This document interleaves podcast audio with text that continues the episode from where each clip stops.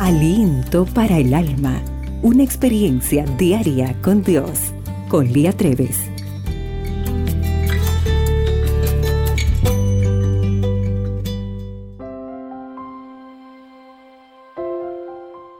Hoy hablaremos de la última de las leyes de la oración.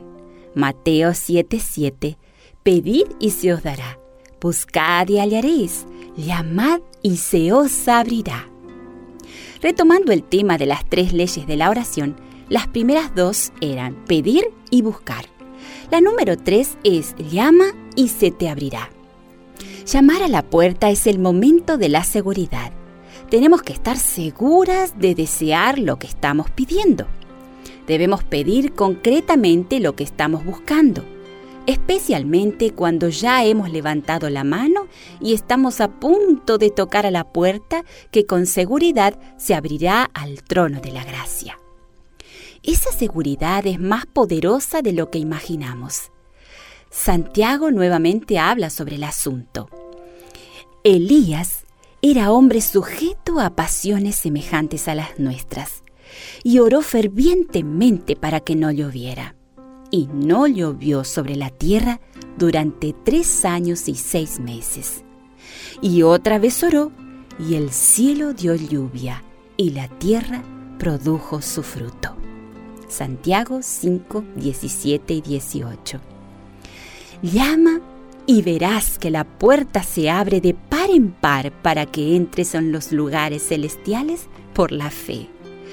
Para algunas la puerta no se abrirá demasiado de este lado, porque tenemos poca fe. Escuchemos nuevamente lo que Santiago tiene para decir. En Santiago 1, 5 al 8 dice, si a alguno de ustedes le falta sabiduría, pídasela a Dios y Él se la dará, pues Dios da a todos generosamente sin menospreciar a nadie. Pero que pida con fe, sin dudar porque quien duda es como las olas del mar, agitadas y llevadas de un lado a otro por el viento. Quien es así, no piensa que va a recibir cosa alguna del Señor. Es indeciso e inconstante en todo lo que hace. Cuando pedimos, se nos da. Cuando avanzamos unos pasos más y buscamos, descubrimos para nuestro deleite que también encontramos lo que estamos buscando y a veces mucho más de lo que queremos.